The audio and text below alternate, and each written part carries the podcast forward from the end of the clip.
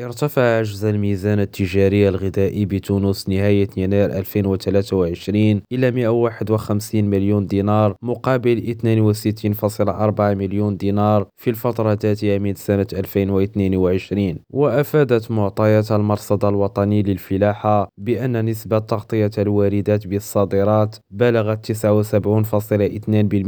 مقابل 88.8% خلال شهر يناير من سنة 2022 2022 وسجلت قيمة الصادرات الغذائية ارتفاعا بنسبة 16.2% مقابل زيادة الواردات بنسبة 30.3% يونس أكريم ريم راديو تونس.